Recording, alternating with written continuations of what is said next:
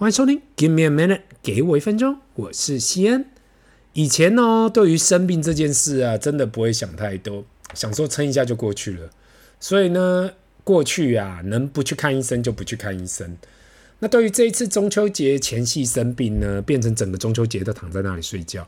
上一集还特别起来爬起来录嘛，录完又回去睡，我都忘了我到底讲了什么东西，我只模模糊糊记得啊，中秋那天呢、啊，待在家里。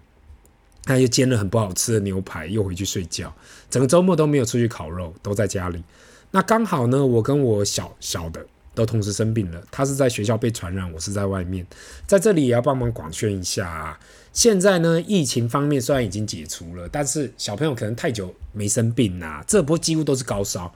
家里弟弟烧了四天才真的解除，是有去给医生看，但是真的烧有点久，有用退烧。发烧是有降下来，但是十二小时内又烧了起来，好险，他已经大了嘛，所以至少精神方面都还 OK，不然真的要冲急诊了。那我这一次只是小感冒，所以趁中秋连假在家里睡觉，到现在为止一切都 OK。上一次很不舒服，应该是去年得到新冠病毒的时候，我还要问一下我老婆，哎，到底我是哪时候感染的？感觉新冠病毒好像很久很久很久以前的事情了。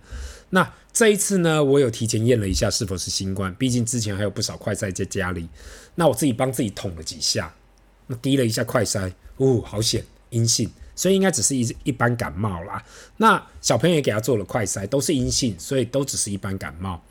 那另外呢，发现一件很重大的事情，那就是这个中秋节呢，我都没有吃到月饼。不知道从哪时候开始啊，好像很少吃月饼了。加上今年就是夯的，就是蛋黄酥嘛，所以几乎收到的都是蛋黄酥。你知道吗？其实我从小吃月饼就不吃蛋黄的人，现在真的要我吃蛋黄酥啊，我就加减四个一个。不知各位听众喜欢吃月饼吗？如果你喜欢吃月饼，你是喜欢吃什么口味的？对我而言呢，我就是喜欢吃没有蛋黄的豆沙。很多时候我一直在想嘛。是我真的很爱吃豆沙吗？还是因为这就是一个习惯，就跟我喜欢吃铜锣烧跟红豆饼一样吗？到底是因为我自己真的很爱喜欢吃红豆馅的，还是因为小时候每次都拿到这儿，所以吃来吃去就比较习惯？那如果你有什么喜欢月饼口味，麻烦跟我分享；或是你根本也不吃月饼，只吃蛋黄酥或是绿豆椪，也麻烦跟我分享。我自己是蛮好奇大家是吃什么样子的月饼啦。对我来讲呢，我自己上网看呢。感觉中秋吃月饼这件事啊，开始慢慢变淡了。那我觉得连吃柚子这件事情都开始慢慢变淡了。不知道是不是因为天气的关系，还是我自己味觉，或是台湾现在的柚子都很厉害。过去几天吃了两颗，都非常好吃，都有水。台湾是真的很会种水果啦，大家不用去质疑这件事情。那目前我手上还有几颗，这礼拜会继续努力看看后面的还有没有那么好吃。那我相信大家也注意到了，中秋刚过，十月到来，又是一个新的一季的开始。今年也迈入了第四季，就最后一季了。那你是做业务的人呢，也开始准备往二零二四来看齐。如果你是想要在最后一季冲刺的人呢，在这里也帮你加加油。如果你是在正在检验自己投资组合的人呢，也可以跟不同的大盘指数去做比较，这样比较有个准确的方向。过去我们也分享过该怎样去跟大盘去做比较嘛。有兴趣的听众可以回去听一下。今年年底应该还会再分享一集有关怎样去做这样子的比较绩效跟大盘绩效的差异。那对我而言呢，为什么这是一个很重要的基础？毕竟每个人的投资组合都不一样嘛。除非你是买你全部都买大盘指数，不然肯定会有落差。经过比较才知道。那如果呢是跟不上的话，跟不上大盘指数，那是否干脆全压大盘，然后好好去工作就好？昨天第四季全世界的开盘都上涨了嘛，也一吐上个月及第三季的跌幅。如果你是做长期投资的人呐、上个月的跌幅几季后你就忘了。太多人来问我这件事情，说：“哎，是不是股市要回吐崩盘？”我说：“今天，今天如果全球要大崩盘，那你还你还会不知道要做什么吗？剧本都写在你面前了，那就是跳楼大拍卖啊！我每次都在想啊，如果全世界资产的崩盘，就可以去菜市场，原本一颗苹果。”五十块钱变成三十块钱，变二十五块钱，你看到不会多买几颗吗？更重要的点应该在于，到底我们了不了解市场价值？如果我们了解市场价值，相信市场，今天我们就不会因为任何小事或任何波动而慌张。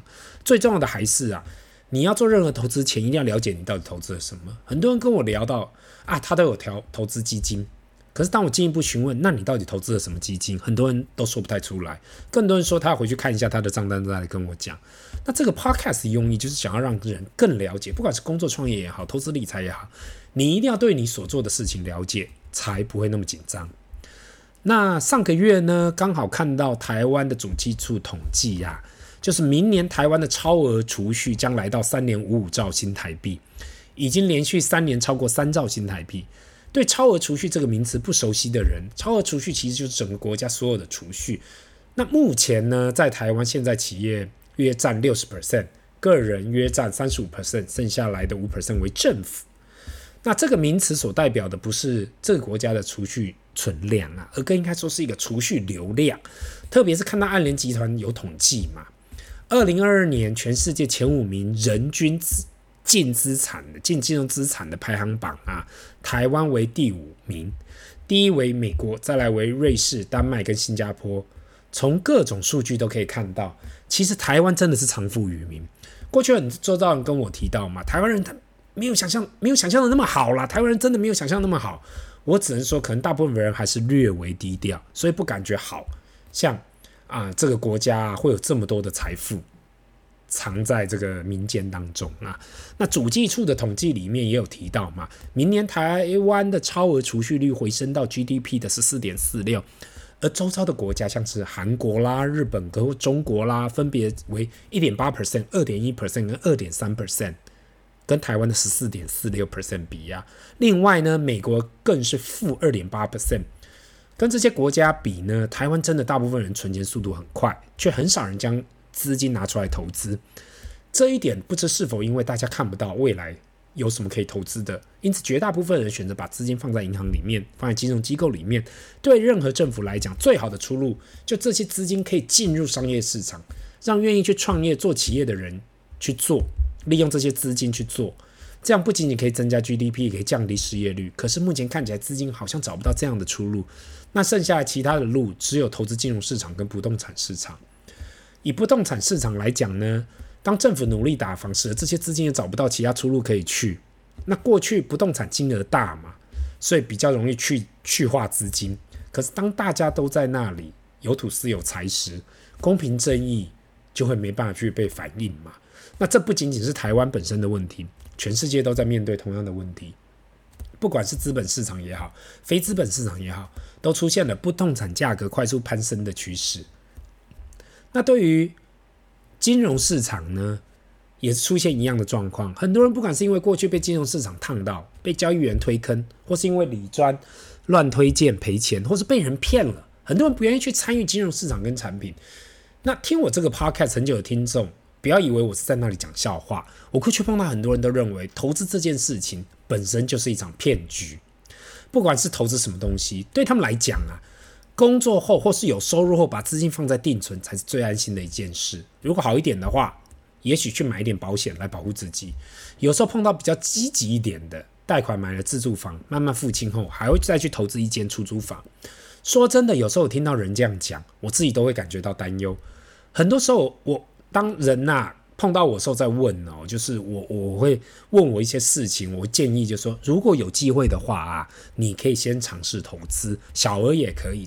那如果对风险有疑虑的话，从大盘 ETF 开始尝试看看。或是觉得金融商品不够可靠的话，也许可以买一点债券呐、尝试其他研究不动产也行。我在这里只是因为看到超额储蓄，感觉很多人其实把资金限制在那里，真的很可惜。当然啦，如果你跟我讲，嘿，我就是老子有钱，放个几个亿在活存里头，你就没有感觉嘛。千万，那千万不要让我影响到你，因为如果你是有本事放几个亿的现金在活存里。相信你在其他地方肯定有更大的本事，但如果你是没有没有这样的人呢、那就一定要好好的思考一下。这时候也会有更多人跟我提到嘛，你讲的是没有错啦，但你讲的这些都是风险，都有风险呐。你说该去投资，可是你可以保证一定赚钱吗？过去我跟很多理专投资基金也好，储蓄险也好，结构债也好，算起来都没有赚钱。所以不是说投资不好啦，而是你这些东西如果不会赚钱，我干嘛投资啊？或是他跟你讲，你说的我都听过了，那没有用啦。其实我不怪这些人，毕竟一朝被蛇咬，十年怕草绳。如果你对于投资没有好的经验，未来即使有任何好的投资，都会说 no。我最爱也最常听到的一句话就是啊，至少我放定存十年后，它还是一样的数字啊。那很多人就是宁愿跟他对赌，也不愿意要去投资。如果说你的本业或是工作做得非常的好，那也 OK 没关系，因为很多这个是完全 OK 的。但很多人本业跟工作也普普，却也不愿意去承担风险，那这就是有点微妙了。那很多人都听过嘛，高风险高报酬，低风险低报酬，这是一件任何人都无法改变的事实。所以，当人跟你讲他的投资是低风险高报酬的时候，你最好多想一下，因为这可能是诈骗。那回归到风险这件事情，不管是工作也好，不管是做事业也好，不管是创业也好，或是投资也好，如果你愿意去承担风险，那你就有可能获得较高的报酬。那很多人跟我提到，他这辈子就只想要一个稳稳、安安稳稳的工作。那但是他又很羡慕其他人可以有更好的收入、更好的生活，那这是呈现对比的嘛？所以结论还是在于哦，如果你不适当让自己曝险，就接受到这风险呢，你是没有办法增加自己的收入跟资产的。这也是为什么我在这里一直提到，不管是怎样让自己曝险去增加自己的责任，你才有所突破。那今天在这里扯了老半天呐，不知道是否讲了一堆废话。那过去几个礼拜呢，碰到了一些事情，碰到一些人。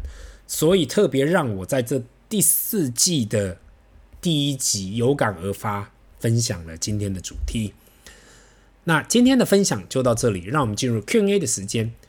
啊，第一个问题，哎，刚刚新闻出来，零零五六这一季要配一点二元，这样算下来，当季就配了三点四二 percent，嗯，算非常高。想要来问一下西恩，对于零零五六这样改成季配后有这样的表现，你未来更关注这一档 ETF 吗？过去有听过你提到，你比较专注在指数型的 ETF，而非这类高股息的 ETF。如果这些高股息 ETF 未来可以创造超过指数的表现，你会改变你的想法吗？谢谢给我一分钟，长期带来这么优质的内容。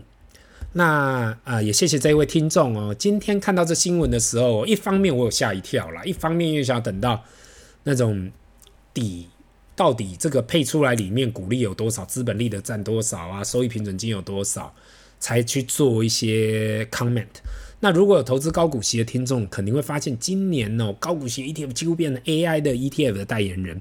每一个原本只是单纯的高股息，几乎都飞天了。那我自己本身呢，是有持有一部分的零零五六，这我一定要承认。